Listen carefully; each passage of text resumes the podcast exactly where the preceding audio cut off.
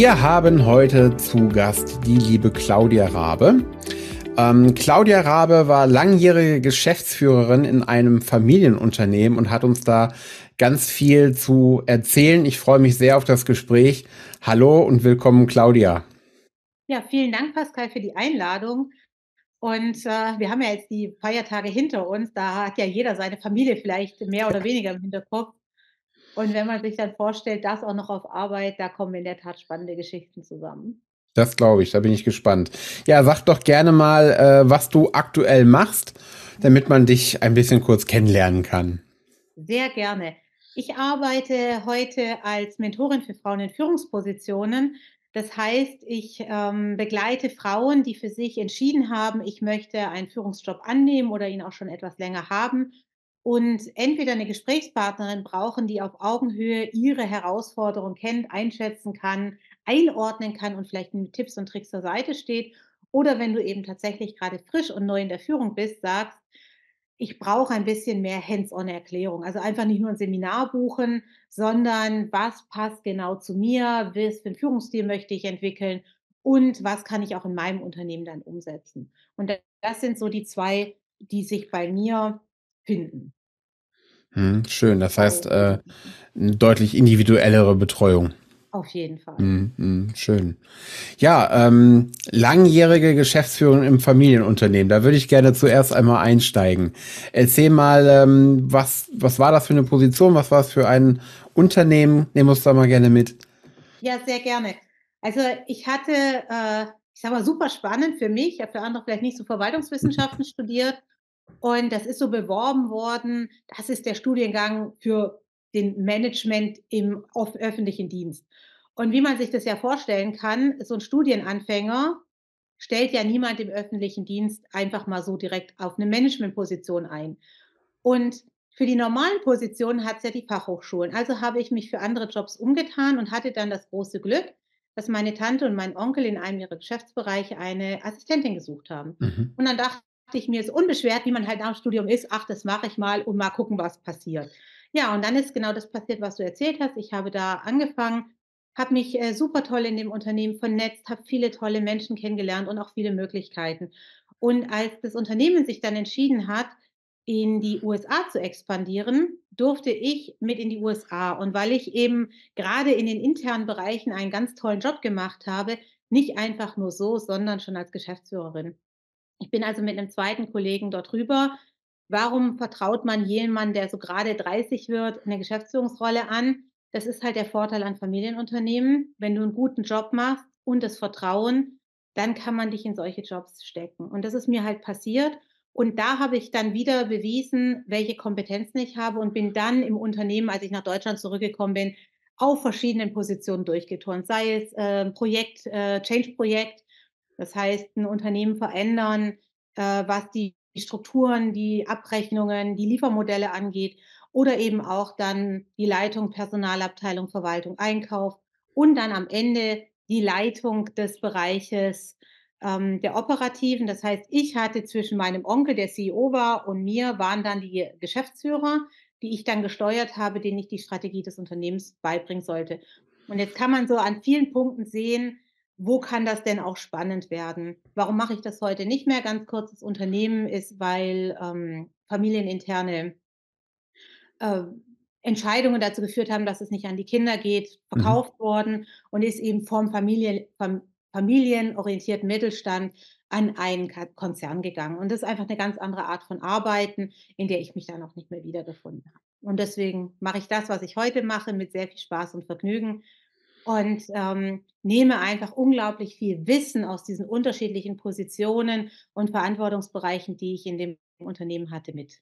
Mhm. Spannend. Das ist ja, äh, kann ich mir sehr interessant vorstellen, auch mal in einem anderen Land äh, tatsächlich zu arbeiten und äh, ja, so verschiedenste Positionen auch mal durchzulaufen, ne? Mhm. Ja, ich ähm, ich bin halt von Natur aus auch ein neugieriger Mensch. Also viele, wenn sie so mit mir über meinen Lebenslauf reden, da ist tatsächlich USA das größte Fragezeichen. Wie hattest du denn den Mhm. Mut, dorthin zu Ja, gehen? das glaube ich. Und für mich war das halt wenig mutig, weil für mich war das Neugier, das war Entfaltung, das war Äh, einfach noch mal was ausprobieren, 'ne Chance ergreifen, die ich an vielen anderen Stellen so nicht, ähm, hätte ergreifen können. Und für mich war es viel mutiger, zurückzukommen, Ach. weil wir hatten wir hatten ja der Kollege und ich hatten ja dort unseren Verantwortungsbereich. Wir wussten, was wir tun mussten. Wir wussten, worauf wir verantwortlich waren. Und du bist natürlich auch der Experte dann in deinem Unternehmen für diesen Bereich. Natürlich gab es 'n CFO, mit dem ich die Finanzen besprochen habe. Mhm. Aber letztendlich war es ja meine Verantwortung, unseren Finanzteil innerhalb unseres Unternehmens für die USA zu vertreten. Und wenn du dann nach Deutschland zurückkommst, dann bist du ja in so 'nem festen Gefüge wieder drin. Das kennt man, äh, ja auch, wenn man zum Beispiel von langer Krankheit oder Frauen kennen das auch, wenn sie Mhm. nach der Elternzeit, äh, in 'nen Unternehmen zurückkommen, egal auf welche Position. Du hast viel Neues erlebt, ganz viel Input. Bei 'ner Krankheit hast du oft viel Reflexion. Bei 'ner Elternschaft verschieben sich ja die Perspektiven, auch wenn Männer in Elternzeit gehen, ist da geht es genauso. Und das Unternehmen verändert sich in dem Kern ja nicht. Und das Leben geht ja weiter. Das ist ja das, äh, Traurige für uns so häufig. Du gehst aus 'ner Position raus und denkst, die Leute brauchen dich alle und sie brauchen dich auch. Aber Mhm. es gibt ja immer Lösungen, wie diese Lücke wieder gefüllt wird. Und dann kommst du zurück und auf einmal ist viel anders, weil du Mhm. anders bist, aber weil man halt auch andere Lösungen gefunden hat. Und deswegen war es für mich die größte Herausforderung, zurückzugehen. Mhm. Ich hatte das große Glück, dass ich auf 'ne ganz anders gelagerte Aufgabe zurückgegangen bin. Ich bin auf das Change-Projekt zurückgegangen, hatte ich auch unternehmensweite Verantwortung, aber eben Projektverantwortung, die so 'n bisschen in die Breite ging und konnte da in viele Teile des Unternehmens reingucken. Es hat halt den Vorteil, dass du auf einmal aus unternehmensstrategischer Sicht ein Unternehmen ganz anders betrachten kannst. Also, wenn du heute dir 'n Unternehmensberater reinholst, spricht der ja gerne mit dem Geschäftsführer.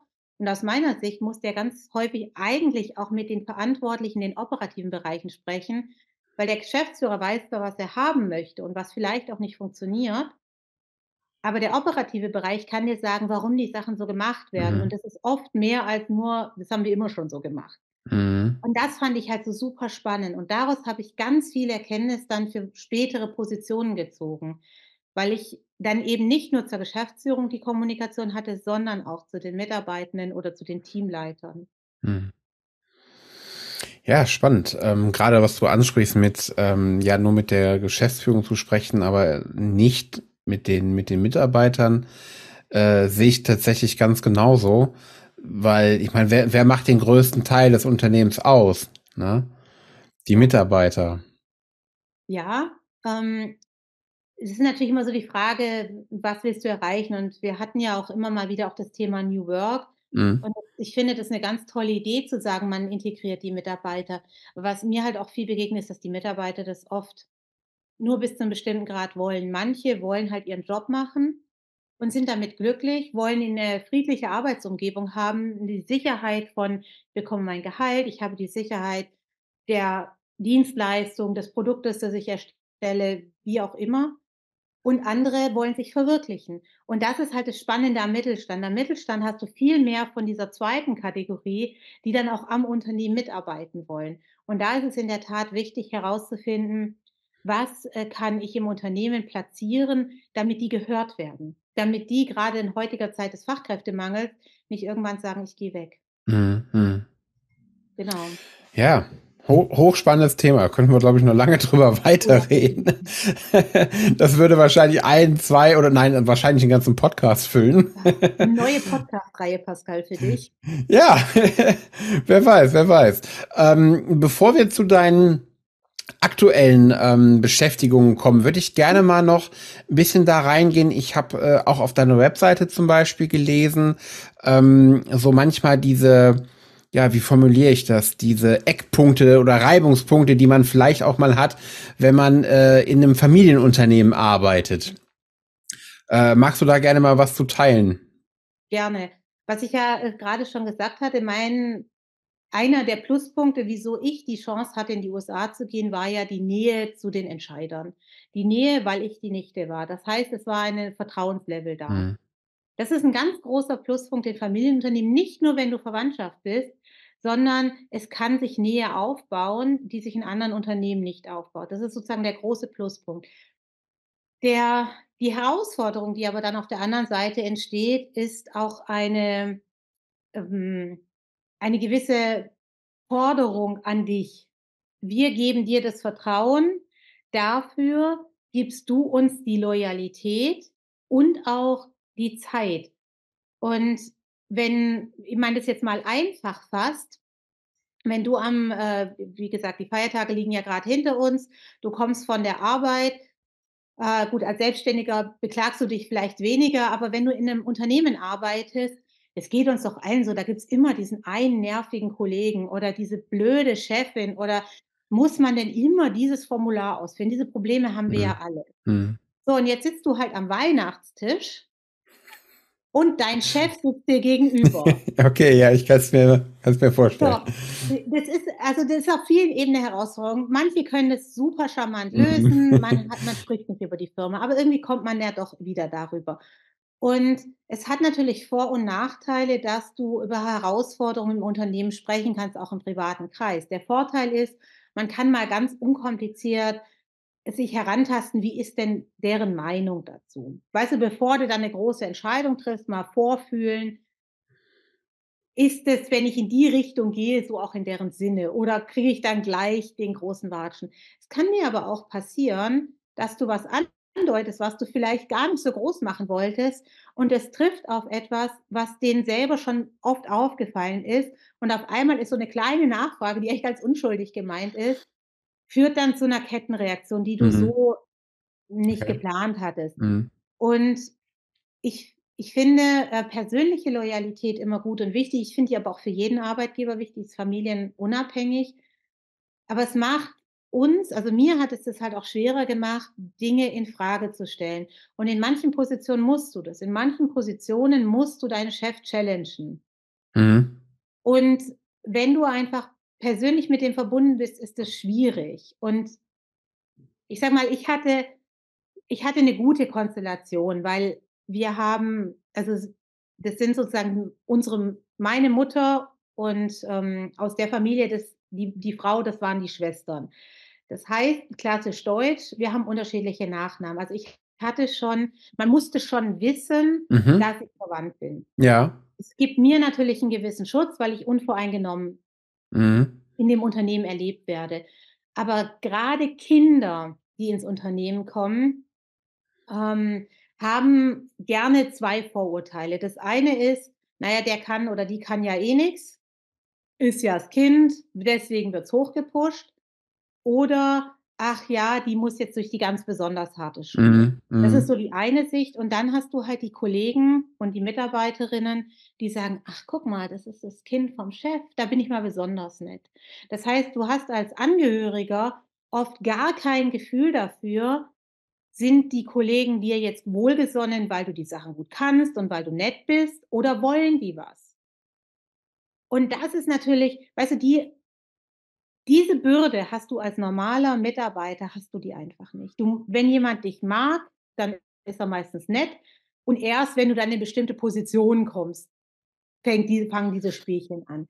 Und das hat halt ein Kind eines Eigners oder einer Eignerin fast nie.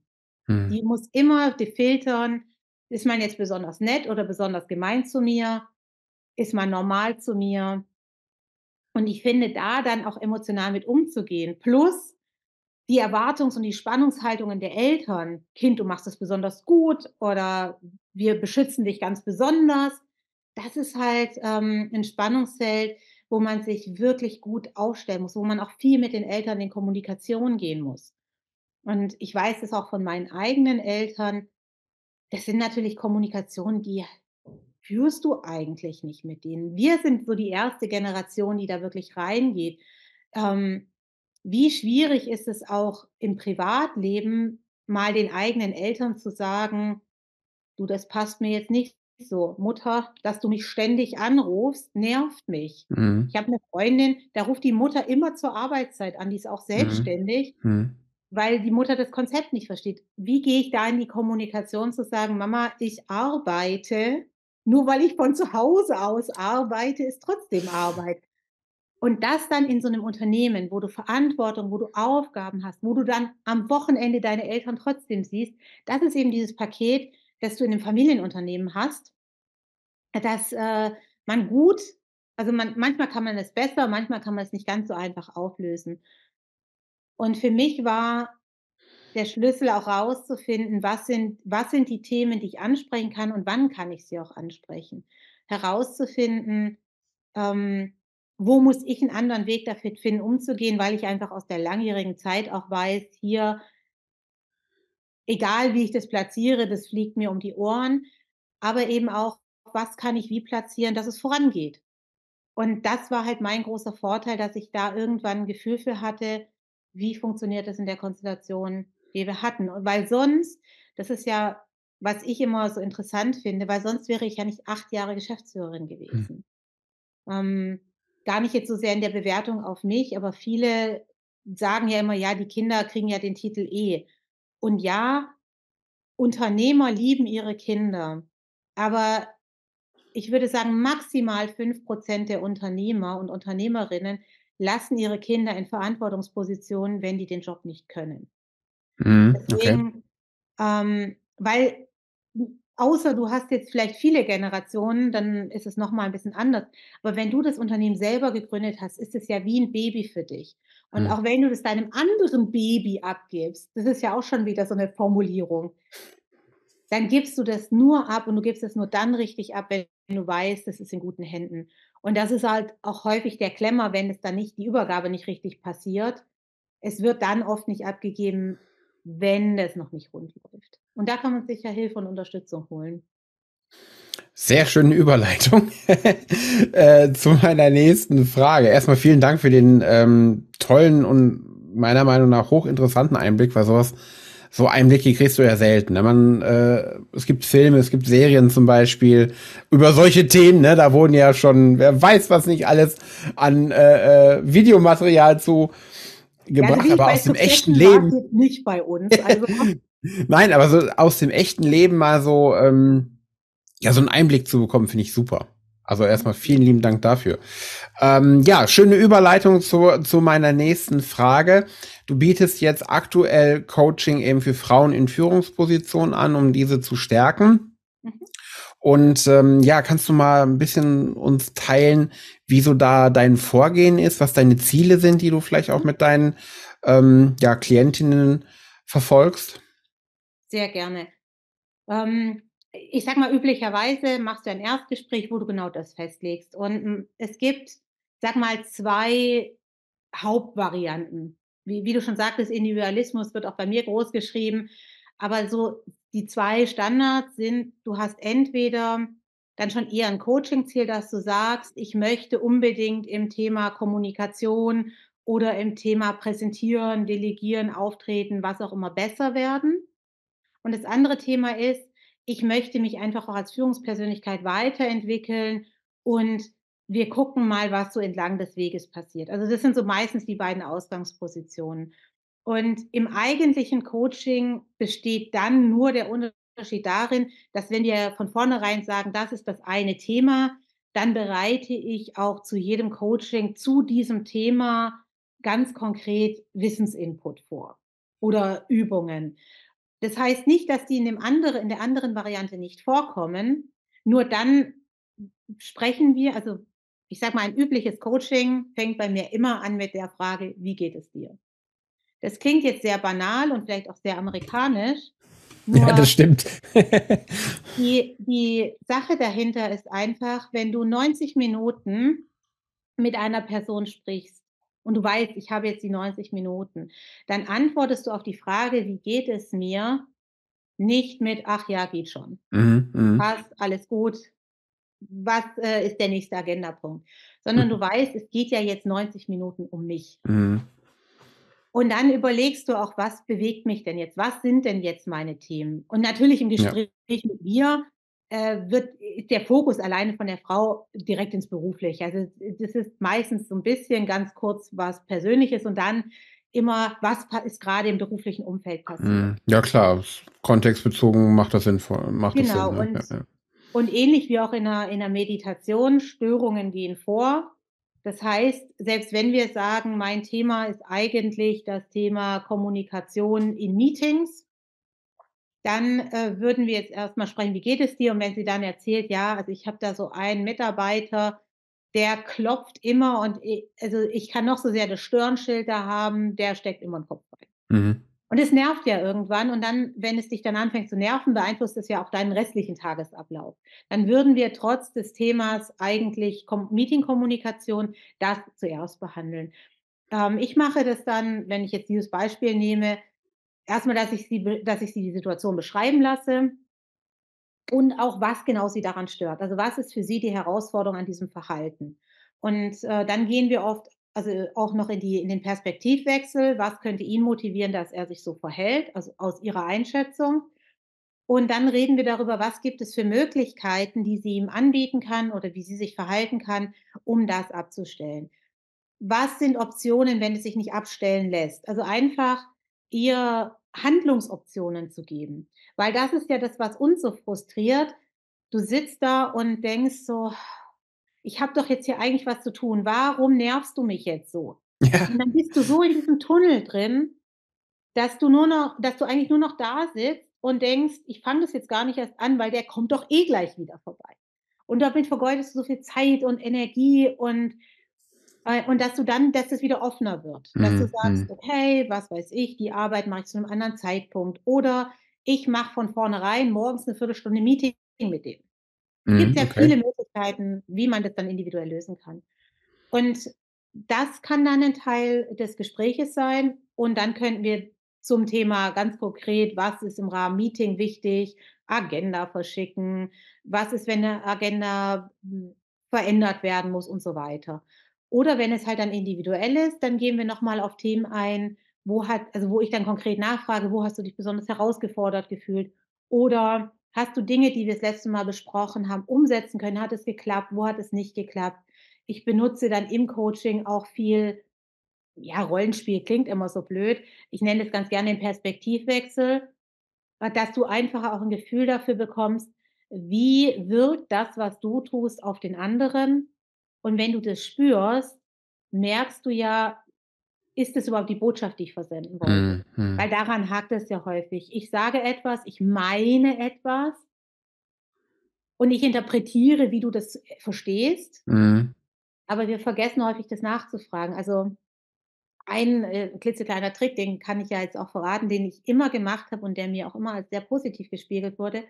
Grade in Mitarbeitergesprächen, ich beende das Gespräch nie, bevor ich nicht die Frage gestellt habe: „Was nimmst du denn jetzt aus diesem Gespräch mit?“ Das ist Mhm. mal sehr offen. Mhm. Aber manchmal habe ich ja eigentlich 'n Auftrag besprochen oder 'ne Verhaltensänderung und dann ist es in dem Moment wichtig, dass ich abprüfe: „Was ist eigentlich bei demjenigen im Kopf passiert?“ Weil ich kann da ja nicht reingucken. Ja, stimmt, ja. Und wenn der mir dann sagt: „Ja, wir haben ja jetzt das besprochen und ich mache zukünftig das hier“, dann sage ich: „Okay, wunderbar, gib mir doch 'ne Rückmeldung, wie das funktioniert.“ Oder ich sage: „Warte mal, wir haben doch eigentlich grade 'ne 3/4 Stunde darüber gesprochen, dass du das jetzt nicht mehr auf den Haufen A, sondern auf den Haufen B legst. Jetzt hast du mir das nicht gesagt, dann kann ich das noch mal wiederholen.“ Und das ist halt in grade in der Mitarbeiterkommunikation wichtig, dass ich als Führungskraft dann am besten wirken kann, wenn ich meine Mitarbeiter, ähm, optimal einsetze und nicht optimal jetzt unbedingt im äh, im Wirtschaftssinne Bestes herausquetschen, sondern indem ich ihnen eine Arbeitsumgebung schaffe, in denen sie ihre Kompetenzen auch wirklich einbringen können. Mhm. Ja. Ja, cool. Ähm, sind das klassischerweise eher Einzelgespräche oder geht das über Wochen, äh, also verschiedenste, äh, Calls, sage ich jetzt mal, Mhm. äh, also mehrere, darauf wollte ich eigentlich hinaus. Genau, also, es sind in der Tat Einzelgespräche. Mhm. Also, ich biete zwar, kann man auf meiner Homepage sehen, auch das ein oder andere Seminar an, aber das Mentoring ist persönlich, weil ich glaube, du bist ein Individuum, dein Unternehmen hat besondere Herausforderungen. Ja, man kann die Sachen zusammenfassen, aber ich glaube, es hilft dir am besten, wenn wir über dich und deine Situation und deine Rolle direkt sprechen. Deswegen Einzelgespräche.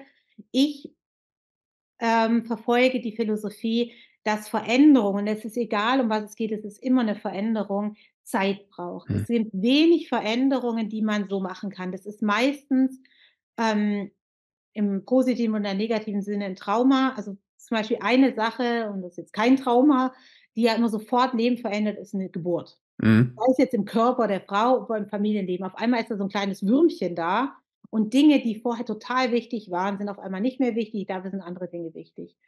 Ähm, ähnliche Veränderungen hast du ganz häufig von jetzt auf gleich, wenn jemand 'n 'n Krankheitszustand hatte, Herzinfarkt, ähm, Schlaganfall oder so was.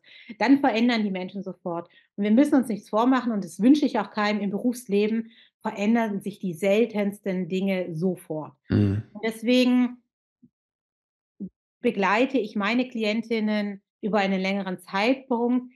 Ich denke, das Minimum, was an Begleitung notwendig ist, sind so 3 Gespräche, das wären so 3 Monate. Aber wenn du wirklich langfristig was verändern willst und es auch beibehalten möchtest, ist so 'n halbes bis 'n Jahr ganz ganz gut. Ja, das glaube ich. ich wir also, wir treffen uns dann auch entweder persönlich oder per Zoom. Ähm, das kann bei mir sein, das kann bei meiner Klientin sein, das kann an 'nem neutralen Ort sein, da bin ich recht flexibel. Äh, ich bin ja in Deutschland recht mittig, da kann man noch ein wenig, äh, die Flügel spannen.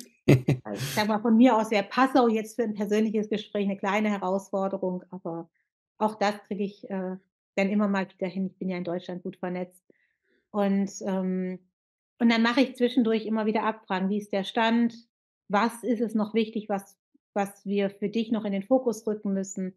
Dass du eben auch als Klientin buchst du dir mit mir Anregungen und, ähm, einen Ideenaustausch und nicht also, das ist zum Beispiel was, ich habe jetzt kein Videoportal, wo du dir die Sachen anguckst und Mhm. dann: „Ach ja“, sondern es es geht wirklich darum, dass du sagst: „Ich will etwas verändern.“ Mhm, mhm. Und wenn ich auch merke, ich habe 'ne Kundin, die möchte sich nicht verändern, dann reden wir auch darüber. Dann reden wir auch darüber, wie wir das verändern können oder ob das noch Sinn macht. Ja. Ja.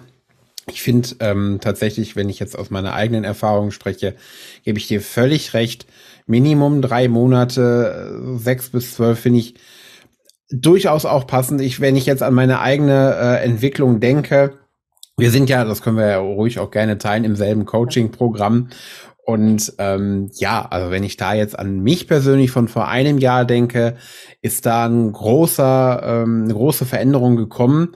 Aber auch diese Veränderung hat erst mal 'ne Vorlaufzeit gebraucht, ne? Also, ich gebe dir komplett recht. Das geht wirklich in den seltensten Fällen von jetzt auf gleich, ne? Ja, und weißt du, es gibt natürlich Themen, die man in einem Meeting abarbeiten kann. Natürlich können wir in einem Thema über Techniken von äh, Priorisierung sprechen und wenn du die dann anwendest, brauchst du danach kein Coaching. Nur aber dann ist es auch genau der Unterschied. Das ist dann nicht Mentoring, das ist dann Coaching, das ist Wissensvermittlung, das kann 'nen Flyer sein: „Hier ab jetzt, äh, die 10 Punkte muss ich Mhm. beachten“, und dann ist das kein Thema mehr. Aber die wenigsten haben ja nur die Herausforderung: „Ich weiß nicht zu priorisieren.“ Mhm. Und deswegen arbeite ich dann doch lieber mit jemandem zusammen, der sagt: „Ich möchte da auch 'n bisschen mehr von deiner Erfahrung profitieren.“ Ja, ja, toll, sehr schön. Äh, Stichwort von deiner Erfahrung profitieren. Wo finden wir dich denn? Wo kann man am besten mit dir in Kontakt treten? Ja, äh, du kannst ganz altmodisch mit mir in Kontakt treten über Telefon oder E-Mail. Ach du auf cool. meiner Homepage. Ich sage das immer dazu. Aber aufgrund des Coachingprogramms, in dem wir sind, äh, du hattest es ja grad schon angesprochen, bin ich jetzt auch auf Instagram aktiv. Also, unter du schreibst es ja in die Es nicht mit alles ist also, alle äh Links sind in den Shownotes drin, genau. hervorragend, genau. Und wenn du neben, ich sage mal, den Ideen auf meiner Homepage, wie ich arbeite, was ich mache, noch 'n bisschen runderes Bild über mich und vor allem meinen Lebenslauf bekommen möchtest, ist auch LinkedIn bei mir immer super gepflegt. Also, das sind so die Kanäle, auf denen ich mich, äh, am meisten, ähm, herumtummel. Und wenn das jetzt schon Inspiration genug war, kann man sich auch auf meiner Homepage tatsächlich direkt 'n Termin bei mir buchen. Zum Kennenlernen, zum Plaudern und zum Eruieren, ob die ja, ob ich ein geeigneter Ansprech eine geeignete Ansprechpartnerin bin. Super, sehr schön. Ja, äh, Claudia, ich kann nur sagen, ganz lieben Dank, wirklich von Herzen lieben Dank für deine tollen, äh, Einblicke und Erfahrungen und, ähm, ja, ich ich liebe das ja, in Köpfe anderer Leute reinzugucken. Äh, im übertragenen Sinne. Hast du etwas Neues erfunden? Nein, also, äh, ganz lieben Dank und, äh, ich kann's wirklich nur empfehlen an alle, die hier zuhören, schaut gerne mal bei dir vorbei. Und ähm, ja, ich habe ja schon gesagt, wir hätten äh, mehr als genug Stoff. Vielleicht gibt's dann noch eine zweite Folge mal. ich würde mich sehr freuen, Pascal. Herzlichen, herzlichen Dank, dass ich hier deine Plattform mit nutzen durfte. Es äh, ist mir immer eine Freude, mit dir ins Gespräch und in den Austausch zu gehen. Und jetzt durfte mal der eine oder andere damit zuhören. Wie schön. Genau, sehr, sehr gerne. Claudia, ich wünsche dir einen wunderschönen Tag und vor allem an euch Zuhörer, habt einen schönen Tag, Abend, Morgen, je nachdem, wann du gerade zuhörst. Und ähm, ja, wir hören uns bei der nächsten Folge. Bis dann. Ciao.